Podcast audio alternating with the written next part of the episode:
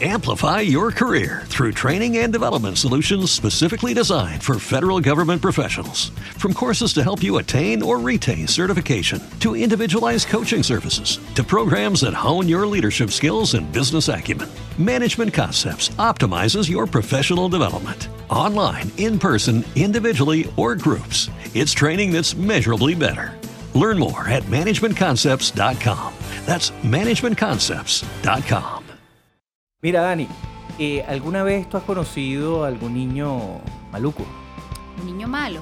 Mira, te tengo una historia no de uno, sino de dos. Unos morochitos que me hicieron la vida imposible cuando yo tenía cuatro años. ¿Quieres que te cuente? Por supuesto, vamos a hablar de niños diabólicos. Muy bien. Utilizando presenta cosas muy importantes con Daniela y Federico. Bienvenidos a Cosas Muy Importantes. Muy importantes. Episodio 5 de nuestra tercera temporada ya. Dios mío, esto es más largo que una pizza de metro. Sí, señor. Hoy vamos a hablar de... Sí, señor, estoy como el Junior. Hoy, Hoy vamos a hablar de niños diabólicos. Estoy súper acartonada, déjame relajarme. Vamos a hablar de niños diabólicos, capo. Este tema es, es complejo porque además uno es padre, ¿no? Y uno ha tenido momentos estilo Mero Simpson de muchacho del demonio, pero espérate un momento, todo tiene un límite. Por lo menos cuatro veces a la semana. No, no, pero todo tiene un límite y de hecho los casos que vamos a hablar hoy son bastante Ok, pero, tenemos que empezar con tu caso. Mi anécdota, fíjate, yo tenía cuatro años, ya yo sabía leer, eh, no sé por qué, pero yo sabía leer a los cuatro años. Y una genia. No, estaba muy sola y necesitaba acompañarme con algo, me acompañé con los libros desde muy pequeña. Mi mamá consideró que esa era la señal inequívoca de que ya yo debía ir al colegio, pero no a una guardería ni un kinder, sino de una vez a primer grado. Yo tenía cuatro años y medio más o menos cuando me meten en primer grado en el mismo colegio donde iba una de mis hermanas mayores. Eh, mi hermana ya estaba en bachillerato, yo estaba en primer grado. Obviamente yo era pequeña, no solamente de edad, sino también de tamaño. Eh, creo que es la única época en mi vida en que no he sido grandota. Fíjate que es una de las cosas que, que- que hablamos hace un rato. Eh, cuando uno es así tan chiquito, precisamente el que manda es el que es más grande. Totalmente. Y a veces un año, un año y medio de diferencia puede ser eh, muchísimo cuando tienes esa edad. El hecho es que yo era una niña muy tranquila, muy tímida y muy introvertida.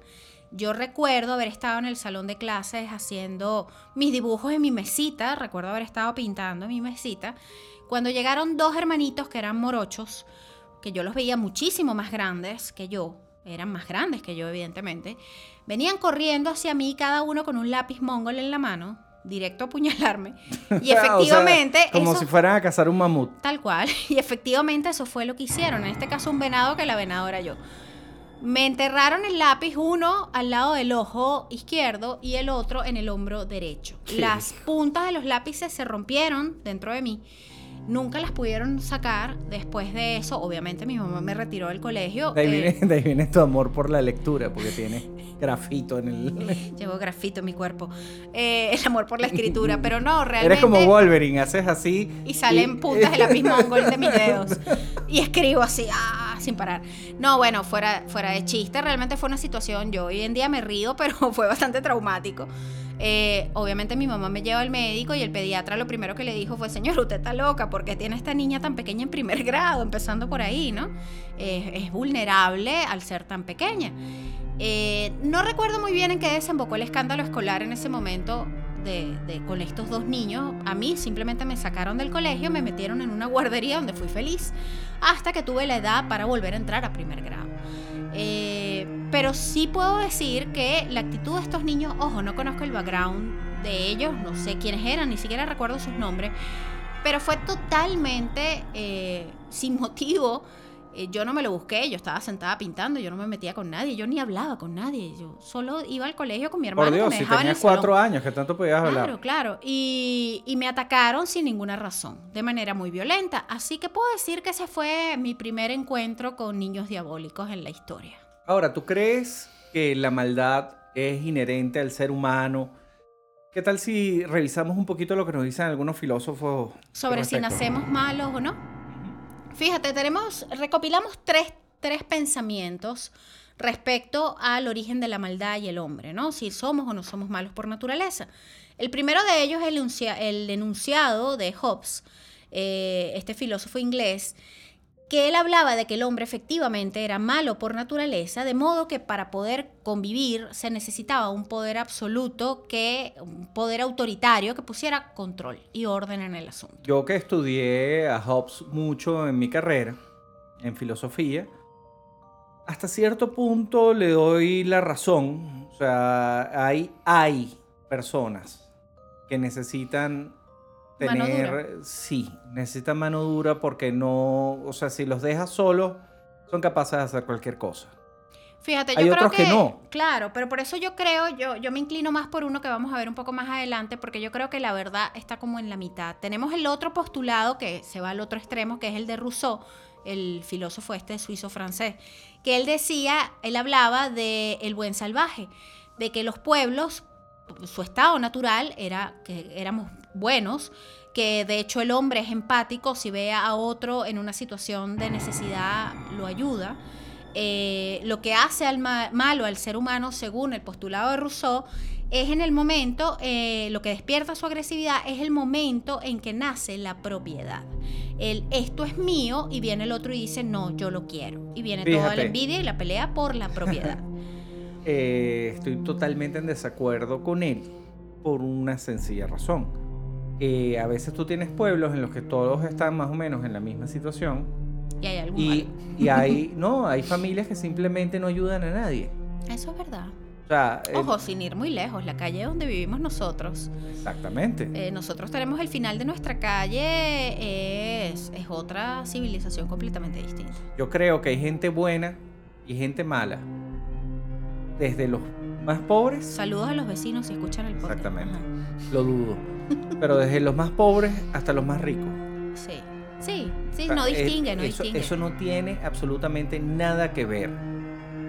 Fíjate, yo en este sentido creo que coincido con el postulado de Freud, de Sigmund Freud. Freud decía, eh, él, él mantenía una opinión era un poco culpa de la mamá. Todo era culpa de la mamá. No, pero espérate. Eh, Freud, bueno, bueno, eso, Ya- eso es otro tema para un especial de madre, vez- pero viene el Día de la Madre, señores. Cuando, cuando, cuando Mateo era chiquito, fuimos, Ay, fuimos Dios, por un tema de. eso, qué horror. fuimos por un tema de. de- No me acuerdo, algún tema conductual que nos mandaron en, en el kinder. a, Vayan a un psicólogo. Ok, fuimos. y fuimos a donde una psicóloga que era de la escuela de Freud. Pero es que la mujer me vio entrar. Yo no había dicho ni buenos días y ya la mujer decía que todos los problemas de Mateo eran culpa mía. Hasta el sol de hoy, la señora tenía un collarín ese Sí, día. esa señora tenía un collarín porque se ve que había tenido algún tipo de accidente. Y yo tengo mi teoría de que ese accidente se lo causó una madre que entró antes que yo. bueno, seguimos hablando de Freud. Bueno, no, el hecho es que Freud en este tema de la naturaleza eh, del hombre, si es bueno o malo, tenía una opinión un poco más neutral. Freud decía que el hombre está como dirigido por dos instintos básicos, lo que él llamaba el eros y el tánatos, que es, eh, no es más que el amor y Y la, el mu- odio. la muerte o el odio, pues. Eh, y que estos dos se necesitan el uno al otro como para, para existir. O sea, eh, por ejemplo, una- un artista destruye un prejuicio cuando crea una obra, eh, una nueva de teoría destruye otra, o sea, para él era una cosa como que se complementa, ¿no? Eh, de hecho, él dice que incluso cuando nosotros comemos, también estamos destruyendo algo. Entonces, eh, para Freud... Pero también estás creando. Exacto. Creas popó. Oye, vale, el poeta de la filosofía. Ese es tu nuevo, a- agrégalo al currículum. Eh, es decir, que para Freud la violencia, sin duda, es una parte constitutiva de la naturaleza humana. Puedo creer eso, puedo creer eso tranquilamente. Lo que yo no puedo creer es que todo el mundo nazca bueno y empático. No. Porque precisamente eh, los estudios posteriores eh, nos han Confirmado, traído a la luz. Que hay personas que no tienen empatía. Claro, ahí tienes los sociópatas, por Exactamente. ejemplo. Uno de los primeros rasgos de un sociópata es la falta de empatía. Exacto. ¿Dónde dejas a los sociópatas en la teoría de Rousseau? Exacto. O sea, no, no hay lugar para los sociópatas. Cuando tú analizas la teoría de Rousseau en estos tiempos, además donde ya se ha comprobado a través de la, de la criminalística y de todo el estudio de la, de la psicología criminal, eh, te das cuenta que, que es una visión bastante come flor, bastante, no sé, caduca para estos tiempos. Sí, hay personas que simplemente no sienten ningún tipo de conexión con el resto de la raza humana. Pero bueno, el hecho es que yo creo que nadie es bueno o malo, al menos de forma permanente. Hacemos cosas buenas y hacemos cosas malas. Y sin duda el entorno influye muchísimo en, Por en supuesto, eso, ¿no? si tú vives en un, en un entorno muy tóxico, Claro. es muy probable que termines siendo una persona tóxica. Claro. Es difícil cortar con esas cadenas de, de daño y de, y de vicios. No, no me refiero a los vicios carnales. Me refiero a, a las conductas, ¿no? Es complicado. Eh, pero fíjate, hablando un poco de, de casos de niños específicos, lo que podríamos llamar niños diabólicos, vámonos a ir, vamos a irnos, mejor dicho, a un poco la historia criminal y vamos a estudiar tres casos. Hemos seleccionado tres casos. Un caso de Inglaterra, un caso de Estados Unidos y un caso de Latinoamérica de niños que sin duda pueden ser considerados diabólicos. Vamos con la primera. Por supuesto. ¿Quién es la primera, Fede? Mary Ah. Flora Bell. Sí, tiene el, el nombre de mi mamá, Mary Bell. Maribel, pero no es la misma persona. Eh, Mary Flora Bell era una niña que mm, en el año, finales de los años 60, cometió dos crímenes atroces. Sí, contra dos niñitos totalmente indefensos. De tres años, do- dos criaturas súper inofensivas. Hay que acotar que Mary cuando cometió estos crímenes tenía 11 años de edad, era una niña también. El- lo curioso del caso de, de Mary Flora Bell es que ella nunca mostró remordimiento, ella cometió esos crímenes con premeditación, eh, disfrutó las consecuencias de todo lo que trajo el, el descubrimiento de los él cadáveres. disfrutó muchi- ella disfrutó muchísimo del sufrimiento de, las- de, de- de sus víctimas. de sus víctimas y de los familiares de sus víctimas. Sí. Había un sadismo muy, muy evidente dentro de los actos de, de Mary Florabel. No se puede decir que fue un acto impulsivo, que fue un accidente en un parque, que fue que es que yo no quise hacerlo. No, porque hubo sadismo, hubo tortura, hubo, un- hubo daño a la familia también. eh, ella Burla. Se, burla. Ella se regodeó entre el sufrimiento de la familia y confesó sus crímenes con total frialdad. Bueno, cuéntanos un poquito cómo fueron los crímenes de, de Maribel. Ok, no quiero entrar en mucho detalle porque realmente son bastante escabrosos. Además, yo soy madre y realmente leer los crímenes a detalle de Mary Florabel me perturbaron un poco, me parecen tan, tan grotescos que no quiero ahondar en detalles porque la idea no es hacer esto algo amarillista. Pero el hecho es que su primer crimen es a un niño de tres años que lo consiguen eh, muerto en el parque. Eh, lo primero que piensa la policía es que hubo un accidente y que él cayó de la parte alta de uno de los juegos. Sí, él tenía un golpe en la cabeza. Ajá. Cuando empiezan a investigar se dan cuenta que no, que el niño había sido asesinado, que el niño tenía muestras de haber sido incluso torturado. Eh, pocos días después, en plena investigación del crimen, unas niñas irrumpen en la guardería donde había estudiado este niño, eh, causan destrozos y dejan una nota donde se adjudican el crimen. Poco tiempo después, eh, desaparece otro niño en el mismo poblado. eh, Mary Bell se consigue con la hermana mayor de este niño que está desesperada buscándolo y ella en tono burlón le pregunta si está preocupada por su hermanito, si lo está buscando. Sí, y no solo eso, sino que lo la acompañó, inclusive la guió ¿A dónde estaba el cuerpo de a su donde está hermanito? el cuerpo. Eh, una vez que encontró el cuerpo, Amplify your career through training and development solutions specifically designed for federal government professionals. From courses to help you attain or retain certification, to individualized coaching services, to programs that hone your leadership skills and business acumen, Management Concepts optimizes your professional development. Online, in person, individually, or groups, it's training that's measurably better. Learn more at managementconcepts.com. That's managementconcepts.com. It is Ryan here, and I have a question for you. What do you do when you win? Like, are you a fist pumper? A woohooer, a hand clapper, a high fiver. I kind of like the high five, but if you want to hone in on those winning moves, check out Chumba Casino. At chumbacasino.com, choose from hundreds of social casino style games for your chance to redeem serious cash prizes. There are new game releases weekly, plus free daily bonuses. So don't wait. Start having the most fun ever at chumbacasino.com. No purchase necessary. VGW Group. Void were prohibited by law. See terms and conditions. 18 plus. eh, se seguía burlando de la niñita Exacto. y siguió haciéndole daño al cadáver. del niño. Sí, en ese caso ella se ensañó muchísimo más que en el primer caso. Esto te muestra que ya había un, un patrón de, de- o sea, había una escalada de violencia y, y en la mente de Mary, pues esto se iba a poner peor. Claro, una vez que la arrestan a ella, empiezan a ahondar un poquito ¿En quién era en Mary quién Flower era. Y sí tenemos aquí un claro indicio de que el ambiente en el cual te crías sí te puede convertir en un monstruo. Porque Maribel era hija de una prostituta que la tuvo a los 15 años. Nunca la quiso. No. Trató de deshacerse de ella cualquier cantidad de veces. Trató de venderla. Trató, era, era un monstruo. La mamá de, de esta niña era un monstruo. Tan así que inclusive la ponía a ver Sí. Cuando ella tenía relaciones con sus clientes y la vendió a los ocho años. A los ocho años la vendió a uno de sus O clientes. sea, la prostituía ya a los ocho años. ¿Cómo es posible que...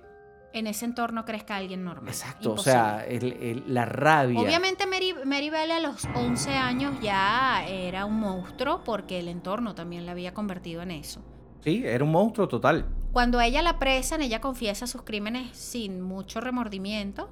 Ujú. Con decirte que un- el único detalle que voy a dar que a mí me impactó mucho sobre la muerte de, de estos dos pequeños niños es que ella eh, marcó la letra M en la barriguita de uno de los niños, lo cortó y dejó su firma. Te muestra un nivel de sadismo bastante... Sí, hasta feo, cierto punto, o sea, eh, yo creo que era entre un llamado de, de, de atención. ayuda, de atención y sadismo, porque realmente estaba muy perturbada. Estaba completamente perturbada. Ella evidentemente la detienen en una en un correccional de niños, le dan la pena máxima que se le puede dar a un niño. Eh, ella sale en libertad A los 23 años. Exactamente, cuando tiene ya 23 años. A raíz de ella se crea una ley en Inglaterra donde se protege la identidad de un ex convicto. Ella logra conseguir que se le proteja su identidad, ella cambia de nombre. Eh, no se sabe mucho de ella en años posteriores cuando obtuvo su libertad. Se sabe que durante sus momentos de, de confinamiento, de cárcel, de detención, recibió permanente terapia y apoyo psicológico.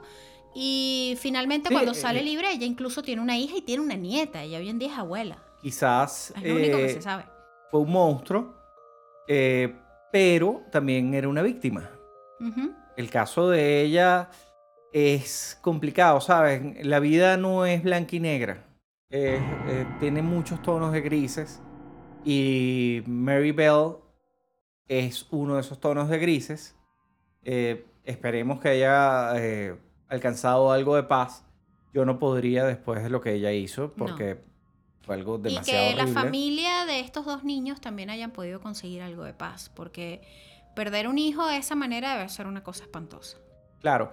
Pero el caso de, de esta muchacha tenía cierto mm, justificación. Sí, quizás. la palabra es justificar. Bueno, hay millones de personas en el mundo que han tenido una Unas infancia vidas miserables miserable. y no han salido a torturar niños. Exactamente. Pero eh, nuestra próxima eh, invitada a este programa. Este panel de niños diabólicos. de este- sí, que pasa la niña. Que pasa la desgraciada. La desgraciada siguiente de la que vamos a hablar, para mí, sí está rota, completamente rota, sin mucha razón. Porque todavía con, con Mary Florabel puedo, no sé si justificar, pero quizás puedo poner en contexto tanta maldad, ¿no? Puedo decir, bueno, es que de ahí no podía salir nada bueno. Listo, Exacto. cierro capítulo. Pero en el caso de esta desgraciada, la que voy a hablar ahora, Ella es tan random, tan random, random, random, que le hicieron una canción. Brenda Spencer. Brenda Spencer fue una chica de California que nació en abril del 62. En la Navidad del 78, cuando Brenda tenía solo 16 años, su papá le regaló un rifle porque a Brenda le gustaban mucho las armas, la cacería eh, y de hecho le gustaba mucho la historia de la violencia. Ella posteriormente se supo que solía tener fantasías con episodios violentos. El hecho es que esta niña, eh, el lunes 29 de enero del año 79, mientras estaba en su casa antes de ir a clases, ella tomó el rifle que le habían regalado esa Navidad, se puso en la ventana de su casa y comenzó a disparar hacia el frente a nada más y nada menos que un colegio, una escuela que ella tenía frente a su casa. Traten de imaginar esto. Ustedes están aburridos y en vez de prender el televisor, eh, salir a pasear en la bicicleta, porque estamos hablando que era una niña normal, una vida normal, 70, exacto. sí, eh, agarran un rifle, lo apuntan hacia el colegio que tienen enfrente y empiezan a disparar como si fuese un juego de Nintendo. a la hora de entrar al colegio. La Horrible. situación obviamente fue un caos. eh, ella asesina al director de la escuela, al vigilante de la escuela, quienes se muy heroicamente se pusieron cual escudo humano para proteger a los niños. Igualmente hirió a ocho niños. Hubo una situación de sitio con la policía de seis horas. Ella se atrincheró en su casa con su rifle y durante seis horas estuvo en un tema con la policía hasta que finalmente la logran detener. Sí, y lo más curioso de todo este asunto es que cuando comienzan los interrogatorios, le preguntan, pero ¿por qué? Es Su- insólito. Su respuesta fue, es que no me gustan los lunes. Ella dijo, no me gustan los lunes. Dice, solo lo hice para animarme el día, no tengo ninguna razón Eso más". es en lo único en lo cual yo apoyo. Estás loco, vale. a mí tampoco me gustan los lunes. Sí, pero tú no sales a matar vecinos, ni nada, Obviamente. menos niños, los lunes. Ella dice que lo hizo solo para divertirse, ella dice que vio a los niños, imagínense ustedes qué nivel de, de disociación, de maldad, de locura.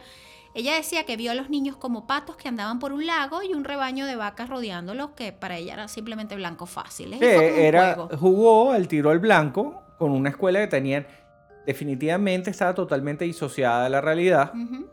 Y, y bueno, pasó a la historia, inclusive como Oda. Inclusive se convirtió en una canción.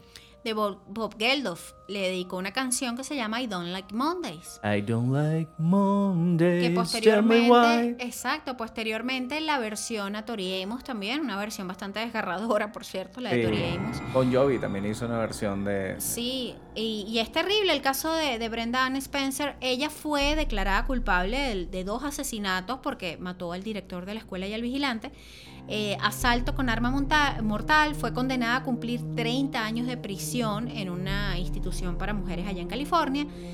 En el año 93 fue candidata a libertad condicional, le fue denegada en cuatro ocasiones, la última vez fue denegada también en agosto y posteriormente hace muy poco en el 2019.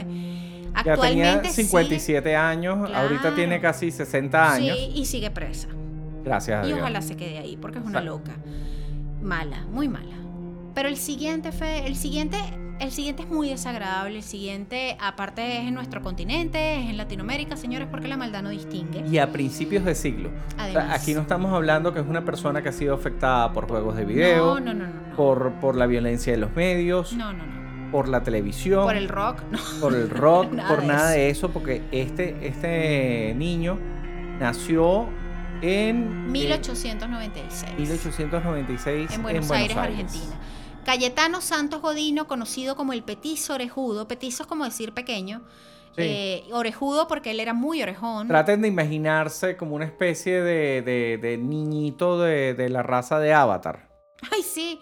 Sí, sí, Sí, sí. porque eso es lo que parecía realmente. Parecía Flaco y con unas orejas grandototas. Exacto. Y él tenía una, por- una particularidad que es que tenía cara de tonto. Él parecía que tenía algún tipo de, de- de- de deficiencia cognitiva o algo. Y eso lo ayudó, paradójicamente, a pasar mucho desapercibido y a que la gente creyera, ay, pobrecito, es tonto. No, él no es malo. Sí, bueno, el petizo orejón estuvo intentando matar niñitos desde 1906. Sí. Fracasó montones de veces porque lo atraparon. Y porque él siempre alegaba que es que el ay, fue un accidente, yo no le quise hacer daño, porque Sí, siempre lo agarraban maltratando niños muy pequeños, bebés incluso. Sí. Y él, Él alegaba que él no sabía lo que estaba Que se haciendo. estaba defendiendo. Una cosa Sí, insólita. defendiendo a un bebé de meses. o sea. Eh, Un monstruo total. El hecho es que este, este niño en una oportunidad se desaparece una niñita de cuatro años. Él alega que, que él la había asesinado, pero como nunca se encontraron los restos de la niñita, porque aparentemente él la enterró en un sitio donde posteriormente se hizo un edificio, una edificación, una casa, una cosa, eh, eso quedó como hasta ahí. Sí, eh, es una de las víctimas de él, eh, que, de la cual no se tiene certeza, ¿no? Porque supuestamente la mató y, y le puso una lámina de zinc y una cosa y construyeron una casa de tres pisos encima nunca la quisieron tumbar para, para para investigar el caso, entonces eso quedó como ahí. Pero el caso más terrible, que es el que finalmente eh, lo lleva él a la cárcel, es muy cruel y, y tiene un- una dosis de sadismo muy evidente. Esto Hay que- que sucedió destacar- sí. en 1911.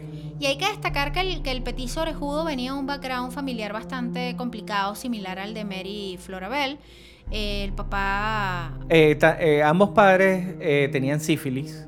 alcohólicos, el, abusivos. el- el papá era alcohólico, le pegaba y todo esto, pero como yo le estaba diciendo a Daniela, hay millones de personas en el mundo criadas por papás disfuncionales que no solo han salido adelante, sino hay algunos que inclusive se han convertido en unos role model increíbles. Entonces esto tampoco es una justificación. Este muchacho tenía algo más. Cuando él tenía 14 años, él eh, atrae a un niño pequeño ah, con dulces, el clásico, ven para que te regale unos dulces. Se lo lleva a una zona en construcción, lo tortura de múltiples formas. En un momento determinado sale del sitio donde tiene el niño ya casi inconsciente, casi moribundo. Sí, porque iba a buscar un clavo. Sí, para terminar de matarlo de una manera terrible que no vamos a detallar aquí. ¿sí? Y se encuentra el papá. Ujú. Y el papá le dice, ¿has visto a mi hijo? Y él le dice, no, mira, no lo he visto, ve y denuncia en la comisaría con esa frialdad. El papá efectivamente se va, hace la denuncia, él termina de matar al niño y minutos después eh, consiguen el cuerpo del niño. El hecho es que cuando están en el velorio del niño, el petiso orejudo se apersona en el sitio. Sí, y una de las niñitas que estaba... Que había el- estado en el parque cuando este sí, niño fue raptado. que estaba en el velorio le dice a su mamá, él, este niñito, fue el que se llevó a fulanito. Y el papá además ve una actitud sospechosa en él al acercarse al féretro y se da cuenta que tiene una actitud que no es normal. Y recuerda que fue él el que vio y le dijo a Andy denuncia. Ahí se levantan pues las sospechas, la policía se lo lleva, lo interrogan, efectivamente confiesa no solo este, sino tres crímenes más y al en- menos en- ocho En intentos su bolsillo, cuando llega la policía, encuentran un recorte del asesinato del niño. Ujú. O sea, él estaba Él increíblemente, estaba incre- increíblemente orgulloso de lo que había hecho. Totalmente malo. Sí, era, era un monstruo. Aparte era pirómano. Sí, eh, fíjense, nosotros no quisimos ahondar No. mucho en todo lo que hizo porque, Me niego. o sea, sí, la, la razón de este programa no es eh, ser eh, amarillista ni hacer apología muchísimo menos a estos personajes, al contrario. pero todo lo que hizo antes de que lo atraparan es terrible. Es O sea, estamos hablando que era pirómano, atacó a montones de niñitos, niñitos. bebés, bebés de meses, bebés de, de 12 meses, de 11 meses, o sea, un, un nivel de sadismo y de maldad inclusive eh, con elementos sexuales dentro de los Sí, ataques. sí. Una cosa terrible, porque él era un niño también. Él era un niño, estamos hablando de que cuando a él lo apresan y él confiesa, él tenía 14 años. Era Exactamente. un niño todavía. El hecho es que él se lo llevan detenido, eh, efectivamente él empieza a cumplir una condena, eh, empieza a ser procesado, eh, lo dejan preso, pero ¿qué ocurre? Los presos nunca estuvieron conformes con la presencia de él porque en una oportunidad no se le ocurrió mejor cosa que asesinar, después de torturar, a los gatos del penal. Después de hacer eso, los presos le dieron una golpiza de tal magnitud que lo dejaron muy mal herido, pasó muchísimas semanas en el hospital de la cárcel y posteriormente el petiso orejudo muere en el año 44 en unas condiciones poco claras. Se Pero es que era un presume que lo monstruo. mataron. Era un monstruo. Nadie lo visitaba. O sea, ni siquiera tenía afectos, ¿no? Era una. Pero cosa... ¿quién no puede querer? ¿Quién puede querer eso, por favor? Eh, de hecho, uno ve las imágenes y vamos a postear alguna foto del petiso orejudo y, y es bastante perturbador. Porque con esa cara de pendejo, y me perdonan la expresión, él pasó desapercibido eh, y la gente no se imaginaba la maldad que había detrás Sí. de él. Después de lo que sucedió con el petizo orejudo, eh, en Argentina, Okay, round two. Name something that's not boring. A laundry? Ooh, a book club. Computer solitaire, huh? Ah, sorry, we were looking for Chumba Casino. That's right. ChumbaCasino.com has over 100 casino style games. Join today and play for free for your chance to redeem some serious prizes. ChumbaCasino.com. No purchase necessary. Void where prohibited by law. 18 plus terms and conditions apply. See website for details.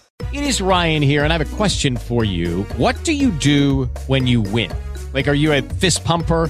A woohooer, a hand clapper, a high fiver. I kind of like the high five, but if you want to hone in on those winning moves, check out Chumba Casino. At chumbacasino.com, choose from hundreds of social casino style games for your chance to redeem serious cash prizes. There are new game releases weekly, plus free daily bonuses. So don't wait. Start having the most fun ever at chumbacasino.com. No purchase necessary. VGW Group. Void where prohibited by law. See terms and conditions. 18 plus.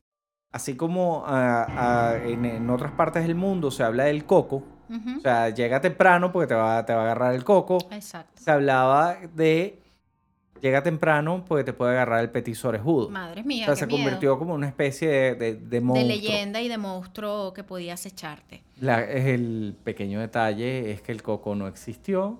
Pero el petiso orejudo sí. Exactamente. De hecho, nuestros seguidores, yo sé que muchos nos escuchan desde el sur, eh, pueden darnos fe de esta historia y comentarnos algunos detalles adicionales que quizás se nos hayan pasado por alto, que conozcan o, sobre... que, o que decidimos O de dejarlo. esos que decidimos omitir también. Eh, si conocen la historia del petiso orejudo, coméntenla, porque esta se nos hace más cercana por el hecho de que está en nuestro continente. Pero bueno, yéndonos un poco más a, a temas un poco más ligeros, ligeros entre comillas, porque esto es igual de horrible, pero en el mundo de la ficción, Fede, ¿cuáles son para ti los niños diabólicos del cine o de la literatura que no puedes olvidar? Que te marcaron. Mira, fíjate que lo estábamos hablando. El ángel malvado. Henry Evans, Macaulay Culkin en aquella película de El Ángel Malvado o El Buen Hijo del año 93. A mí O sea, también me impactó. full. Nosotros veníamos de ver a, a Macaulay Culkin como mi pobre angelito. Kevin. Como Kevin, que es uno de los tipos más simpáticos de la historia del cine. Y llega. Este es como a- un alter ego de Kevin. Es el alter ego de Kevin. Es horrible, es demasiado Pero, pero malo. ni tanto, o sea, cuando tú analizas realmente lo que le hizo Kevin a, lo- a los ladrones, te das cuenta que había algo que estaba mal en Kevin. Sí, bueno, y cuando analizas el background de Kevin, que a la familia se le haya olvidado el hijo en Bueno. Navidad, tú dices, bueno, tienes razones para que se forme alguien malvado. ¿no? Entonces ya sabemos que Kevin se convierte en el ángel malvado. Realmente Henry Evans de El Ángel Malvado es una secuela de de mi pobre angelito, por supuesto. esta película la comparte Con Frodo. Exacto, con el Wood, que después posteriormente se convierte en Frodo. mi Mira, menos mi- mal que este podcast no va de cine, ¿viste? Exactamente. Mi, mi pregunta es cómo el director decidió quién era el malo ahí. Oye, O sea, sí. porque los dos parecían unos niñitos buenos, pero Pero había eran- algo raro. eran bastante inquietantes los dos. Sobre todo los ojos del Wood son bastante inquietantes. Sí, Macaulay Culkin también es inquietante. Fíjate, a mí el ángel malvado me, me pegó muchísimo porque yo soy contemporánea con, con Macaulay Culkin, nosotros tenemos exactamente la misma edad. Entonces yo lo vi en mi pobre angelito y yo lo sentía como Un- alguien un de mi edad, panita, como un amigo, y hacía cosas que yo decía, esto lo podría hacer yo porque tenemos la misma edad. Y luego cuando lo veo... Torturar ladrones. Claro, cuando lo veo, por supuesto, cuando lo veo en el ángel malvado, digo, oh, oh, esto no está bien, tiene mi edad y es así de malo, qué horrible. Y me marcó mucho. Por cierto, esa película es excelente. Sí, es una muy buena película. Y es una película que yo no entiendo por qué está como, como engavetada, porque no está en Netflix, no ¿Sabes está en ningún lado. interesante? Un remake. Yo creo que ya ha pasado el tiempo suficiente como para hacerle un remake. Con la- niñitas. con, con niñitas. Uy, más malo todavía. Por supuesto. Uy, las niñitas podemos ser muy malas, ¿eh? Sí. A ver, Sid Phillips de Toy Story. Ese es el malvado, el, pero por naturaleza. es muy malo. Pero fíjate, hay un poco de justicia poética en Toy Story 3 cuando vemos a Sid hacer una especie de cameo y lo vemos que se convirtió en recolector de basura.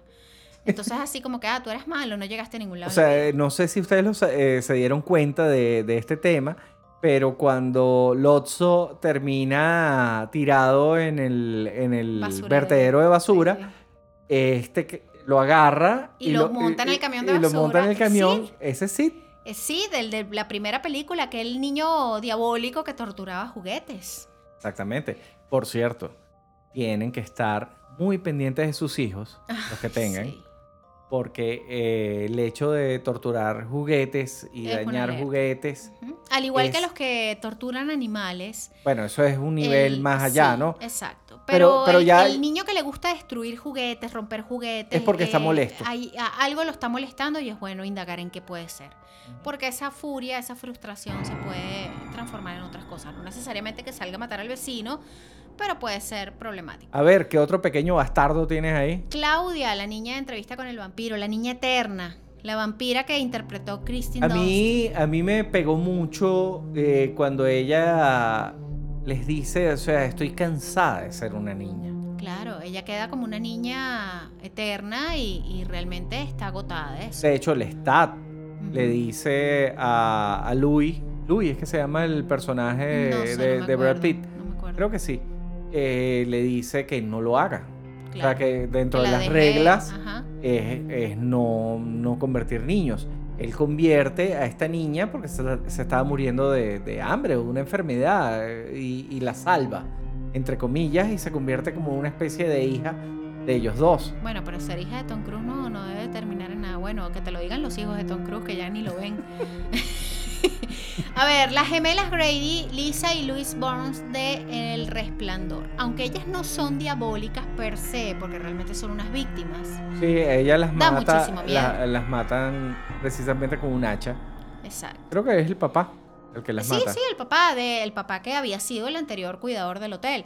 Pero realmente estas niñas no es que sean diabólicas, lo que pasa es que son realmente aterradoras. Cada vez que ellas aparecen en la película, madre Y, mía. y bueno, son diabólicas. no nos caigamos a coba. Yo pensé que iba a decir las gemelas Olsen. No vale, esa- esas pobres dan miedo, pero por otras razones. Fíjate, Ellie, la niña de Déjame entrar, de Let Me In, pero la original, la versión del 2008, que es una niña vampiro, Sí. Eh, es aterradora.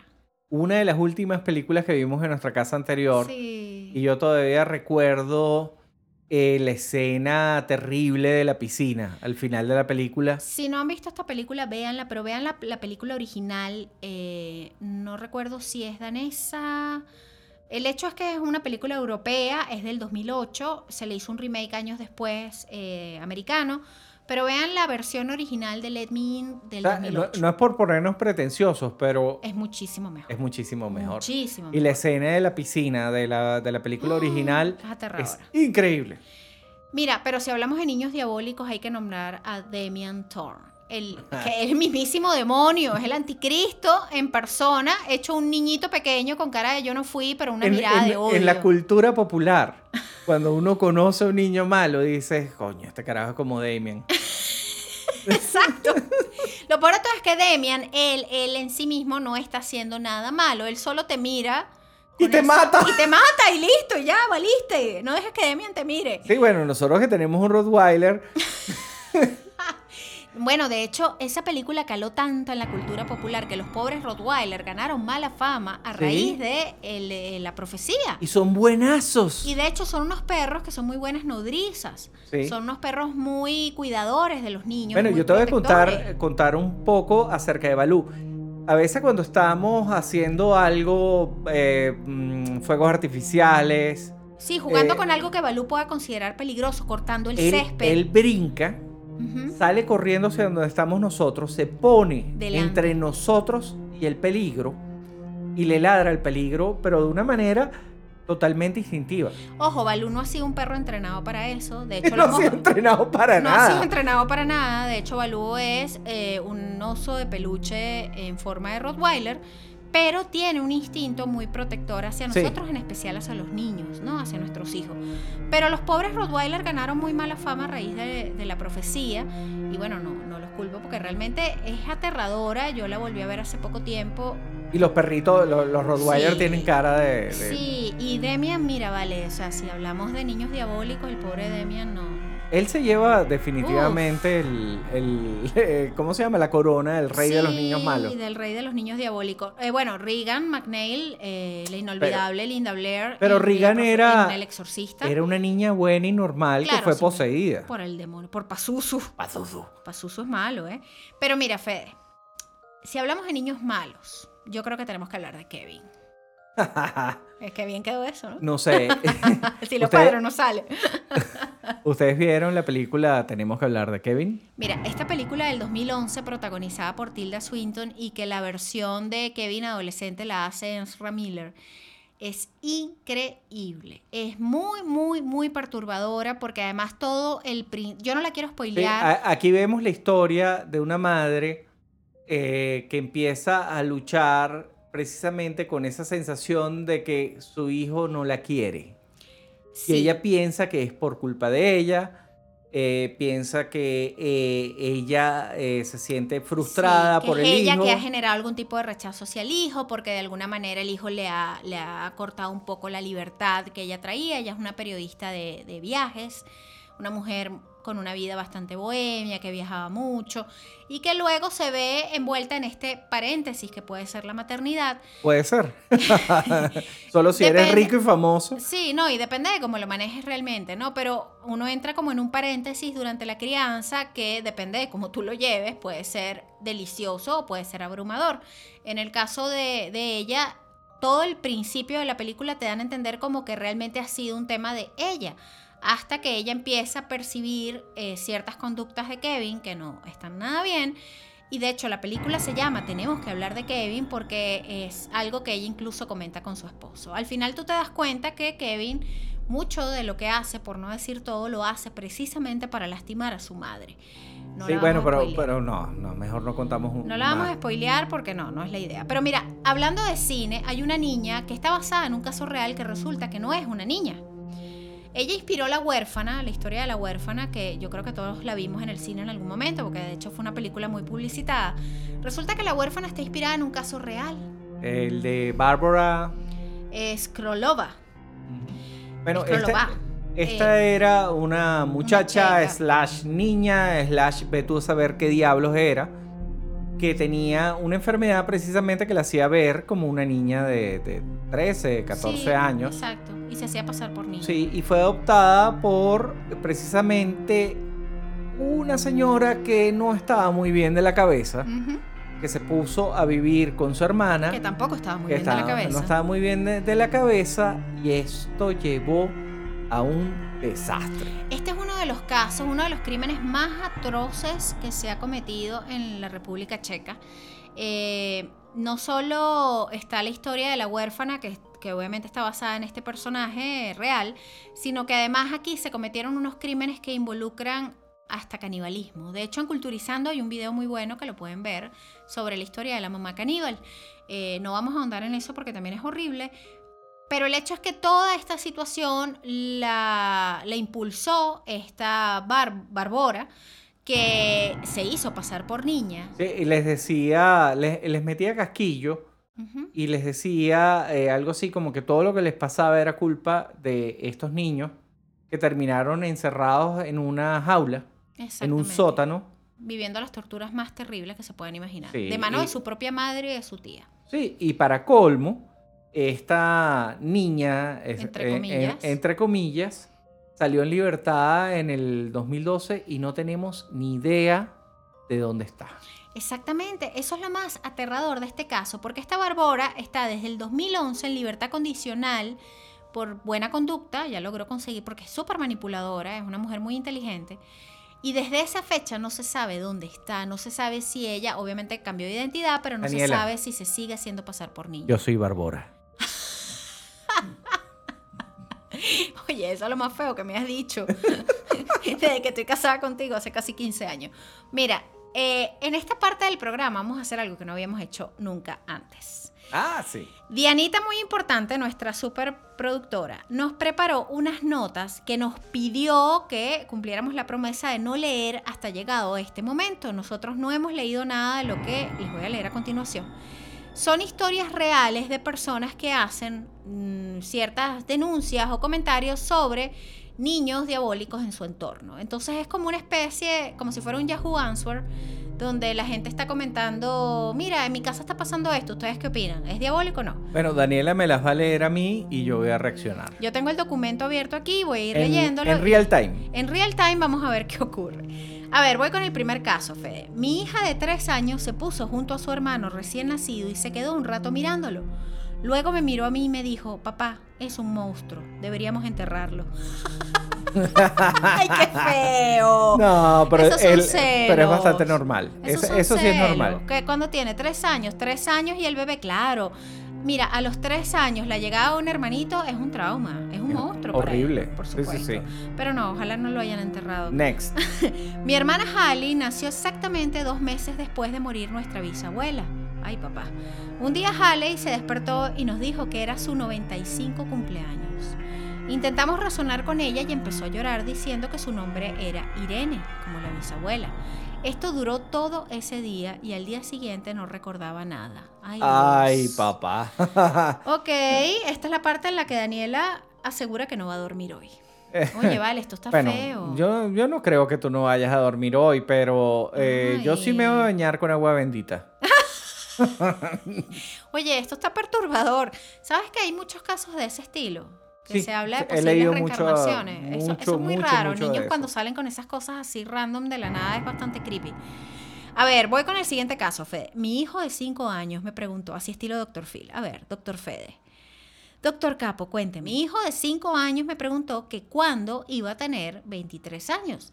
Y le dije que aún le faltaban 18. Y contestó, bueno, pues espero no morir otra vez, porque esa es la edad que tenía la última vez que fui al cielo. Ay, papá. Ay, qué feo. A los cinco años, ¿en dónde carrizo ese niñito se Sacó escuchó? eso. Bueno, pero tú saber. Ay, Dios. Quizás lo vio en la televisión. Ajá, ok. Cuando mi prima tenía dos años, su madre quedó embarazada de nuevo. Un día abrazó la barriga de su madre y dijo, mi hermanito está enfermo. Unos días más tarde sufrió un aborto espontáneo. Ay, qué creepy. Claro, pero eso no es eh, eh, probablemente sensible. Me encanta Federico dando la explicación de esto que le estoy leyendo. Está buscando Bueno, la pero- explicación racional a todo. Pero es que esa no es una niñita mala. No. Simplemente sintió algo que estaba mal. Ay, pero es aterrador. Mira, un niño de 7 años miraba con sus padres la película Titanic. Miraba la película con sorpresa, pero con mucha tristeza porque aparentemente sabía qué iba a pasar. Cuando comenzaron a pasar las escenas en las que el barco comienza a inundarse, el pequeño sin más dijo, las calderas están mal puestas, no estaban de ese lado. Justo ahí donde se ven estaba yo, y por eso no pude salir. Ahora entienden por qué no me gusta el agua. Toda su familia se volteó a verlo sorprendida y no sabían qué decir. Yo tampoco sé qué decir. Ay, papá. ¿Qué es? Eh, Ay, papá. Ante tal argumento, siete años. Qué bárbaro. A ver, siguiente caso. Durante varias noches, Leonel y Amaya oían que su hijo pequeño reía y decía palabras sin sentido, como agua, hola o qué gracioso. No, me muero, me muero. Ajá. Pensaban que estaba pensando en algo, recordando algún programa o que su imaginación simplemente volaba. Una noche, Leonel pasaba por la sala cuando escuchó que su hijo susurró, no puedo matarlo, es mi único padre. Ay, papá. ya Yo va, me ya va. voy de la casa. Eh, esto sí es otro nivel, Esto es ¿ves? otro nivel. ¿Tú te imaginas que.? No, no, no, no. Mira, se me pone la piel de gallina. Menos mal que esto no es un video podcast, porque yo estoy aterrorizada. De verdad, este, este no, este no me gustó, Dianita. Este me dio miedo. Diana ver, Mala. Diana Mala. A ver, siguiente caso. Camila paseaba con su hija, pero para llegar a donde iban tenían que pasar junto al cementerio. Ay, conchale. Ok, eso no era impedimento para ellas, o al menos eso pensaba Camila. Cuando iban pasando por la puerta del lugar, su pequeña hija le dijo, ahí es donde está enterrado mi hermanito. Camila se quedó helada, pues no tenía más hijos. Entonces le preguntó a su hija, ¿por qué dices eso? La niña le respondió, no te asustes, mami, era, hermano que, él era el hermano que yo tenía con la otra señora, que era mi mamá. Ok. Ok, esto es feo. Estamos como. Es el momento de llamar a Brian Weiss, el de Muchas Vidas, Muchos Sabios, para que nos explique un poquito qué es lo que está O al pasando padre aquí. Carras, ¿oíste? Ajá. A ver, siguiente caso. ¿Estás listo para otro? ¿Eh? Ok. Una noche me pidieron quedarme al cuidado de mi sobrina en su casa. Estábamos viendo una película cuando de repente ella volteó hacia el sillón en el que, en el que yo estaba sentada. Comenzó a reír y sin preocupación alguna me dijo, tía, ese hombre es muy gracioso. Yo no supe qué decir, pero tal vez mi cara habló por sí sola. Ella quizás para calmar mi miedo dijo, tranquila tía, él no tiene brazos. Quería salir corriendo de ahí, dice ella. Oye, vale, qué agradable cuidar a esa Ya va. sobrina. ¿Y, y dónde está el, el señor Supuestamente este? sentado al lado de ella. Y no tiene brazos. No. Uy, qué chévere. Oye, sí, qué agradable. Estábamos en un barco de vacaciones y mi primo de cuatro años se acercó a mí y me susurró al oído, quiero ser médico para poder ver a niños morir. ¡Ah! ¡Qué horrible! Ya va, pero esto es feo. Esto es feo. ¡Ah! Esto es un cuatro sádico. años. Quiero ser médico para ver a niños morir. Bueno, No vale, lo- pero los niños de niño cuatro años dicen cosas raras, ¿no? pero, esto, es pero no así. Una cosa es decir cosas raras, otra es esto. Esto es feo. Eh, Fíjate, uno sabe, ¿no? Porque Marcelo, por ejemplo, no le gusta oírnos hablar de nada que involucre la palabra morir o muerte. Sí, dice, eh, papá, eh, mamá está diciendo cosas feas. Exacto, él acusa. Si él oye a alguien hablar, no, que fulano que es, no, es- casi me muero del susto. Ma- papá, mamá está diciendo cosas feas. O mamá, Mateo está hablando cosas feas. Sí, es Porque que- lo, lo pone nervioso. Y nos pasa que generalmente tenemos conversaciones a veces un poquito... Es Claro, a veces cometemos el cosas de historia, o sea, pues estamos hablando de cosas históricas. Sí. No, que ah, fulanito murió en, ta- en tal parte. O en la pero- guerra, no sé qué, que murieron tantas personas. Mamá, estás hablando cosas feas. Fíjate que hay otro caso. Cuando tenía unos cuatro años, mi madre me encontró en el lavabo con todas mis Barbies, haciendo que flotaran boca abajo en la bañera. Cuando me preguntó qué hacía, le contesté, el hombre del ropero me dijo que si no lo hacía, sería yo la que tendría que nadar boca abajo. Yo me mudo, yo me mudo. Me mudo, ya. Es más, no me llevo nada, agarro a la niña y me voy a la casa. Mi hijo de tres años y yo estábamos paseando en un centro comercial lleno de gente. Le gusta decir hola a todo el mundo. Empezó a decir hola, hola, hola a la gente que pasaba al lado, pero de repente apuntó inesperadamente un hombre y le dijo vas a morir y luego continuó con sus olas totalmente espeluznantes. ¡Qué creepy! Imagínate tú que tú estás paseando en el centro comercial y hay un niñito todo simpático y te se voltea y te diga, vas a morir y siga, hola, hola, hola. Sí, bueno. Eso eh, está como el cuento aquel de mi mamá en un funeral, que es la cosa más inapropiada que alguien haya dicho jamás en un velorio. Y después dicen que soy yo Sí, el, no, el no, no, no, imprudente. Eso pasó a la historia. Es más, si mi mamá se- menos mal que mi mamá yo creo que no escucha el podcast porque si se entera que estoy contando esto me va a matar. Eh, había ocurrido una boda dentro del mismo círculo de personas que estábamos en el velorio. No recuerdo exactamente de quién. Eh, el hecho es que hacía poco tiempo habíamos ido a una boda, luego vino el velorio de alguien que murió del grupo y posteriormente iba a haber otra boda de otra persona del grupo. Y mi mamá se le ocurrió, no se le ocurrió mejor idea que agarrar al próximo que se iba a casar en pleno velorio, totalmente fuera de contexto. Esta persona venía entrando y mi mamá lo mira y le dice, tú eres el próximo. Contexto. Contexto. y todos la miramos como, mamá. Y ella trató de explicar, no, me refiero al que se va a casar. Pero, ¿sabe? Ya el daño, Ya, ya el daño ya- ya estaba el daño hecho. estaba hecho. Eso es más o menos lo que hizo este, este pequeño niño un poco aterrador. Miren, yo creo que para cerrar este episodio ya y despedirnos, hablen con sus hijos. Sí, Hablen mira, con sus hijos, tengan la edad que tengan, conversen, escuchen a sus hijos, conózcanlos. conózcanlo, vean qué cosas les gustan. Sobre Se- todo en estos momentos de, de Sepan qué tipo, qué tipo de persona es para que lo puedan ayudar dependiendo del tipo de persona que es. No como tú crees que es, O como tú quieres que sea. por supuesto. Exacto. Escuchan a sus hijos, miren que, que no es chiste, los índices de depresión, de ansiedad, de frustración están muy elevados en estos tiempos de pandemia y si los adultos estamos afectados, imagínense los chamos. Se lo decimos nosotros que tenemos uno de 14 y uno de 4. Exacto, conversen con ellos, ayúdenlos a drenar la frustración, eh, busquen momentos de convivencia donde puedan ser felices. Nosotros no somos psicólogos, solo somos padres. Y lo que más nos interesa es que nuestros hijos sean felices y, y a veces simplemente una conversación, escucharlos es bastante... Sí, y, si logramos a través de esto que alguno de los hijos de ustedes no sean unos niños diabólicos, Nos vamos a sentir muy gratificados con esto. Miren, este programa llega cortesía a arroba Record 9, nuestro dealer- nuestro super dealer musical que todos los meses va a estar obsequiando un vinil eh, para todos aquellos fanáticos de la música y que les guste además escucharla en el formato maravilloso de los vinilos. Eh, síganlo arroba Record 9 que ya estamos próximos a regalar un vinil eh, en pocos días. Eh, también queremos agradecer a nuestra Dianita muy importante, sobre todo por esta recopilación final que me agarró estuvo, bastante de estuvo sorpresa. muy, muy, muy, muy bien eh, todo el episodio. Eh, Pero eso no lo tienes que decir tú, eso lo tienen que decir los oyentes. ¿A ti te gustó?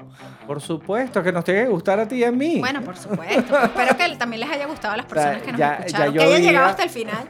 Ya yo había leído bastante por horrores humanos precisamente de, de estos casos. Ujú. Y... mm, Debo confesar que algunos casos quedaron por fuera Sí. eh, porque realmente eran bastante perturbadores y yo creo que esta información también hay que dosificarla un poco. La idea no es agobiarnos ni deprimirnos. La idea es entretenernos también y la idea es que ustedes mismos indaguen y que les pique la curiosidad y busquen por sus propios medios. Toda esta información la van a encontrar en culturizando.com, al igual que la publicación de este podcast. Y además en nuestras redes sociales vamos a estar publicando eh, distintos contenidos relacionados con todo lo que hablamos hoy aquí con sí, como unos ustedes. pedacitos así para que más o Fragmentos. menos puedan... Quizás ahondamos un poquito más, no prometo entrar en detalles muy específicos de los crímenes porque realmente son bastante feos. y- En horrores humanos probablemente lo- los toque yo. En Horrores Humanos seguramente síganos en arroba horrores humanos o simplemente en Horrores Humanos en Facebook para que puedan ver a más detalle algunas de estas cosas un poco más escabrosas si eso es lo que quieren. Eh, recuerden que nos pueden seguir en nuestras redes sociales y escribirnos cualquier comentario, sugerencia, petición. El consejo muy importante ya lo dimos, hablen con sus hijos. Exactamente. Yo creo que es lo más importante del mensaje que queda esta noche aquí. Bueno, este es Federico Capocci. Daniela Ormazábal, arroba Daniela lo sabe, arroba Federico Capochi. Señores, que lo estoy motivando a que active ese Instagram porque se niega a usarlo, pero yo lo voy a lograr, así como voy a lograr que publique todas las canciones que ha compuesto estos últimos años pandémicos. Y bueno, gracias por la compañía y nos escuchamos en otro episodio de Cosas muy importantes. Culturizando presentó Cosas muy importantes con Daniela y Federico.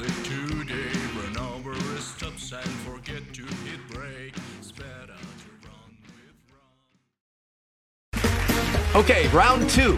Name something that's not boring. A laundry? Ooh, a book club. Computer solitaire, huh? Sorry, we were looking for Chumba Casino. That's right. ChumbaCasino.com has over 100 casino style games. Join today and play for free for your chance to redeem some serious prizes. ChumbaCasino.com. No purchase necessary. Where prohibited by law. 18 plus terms and conditions apply. See website for details.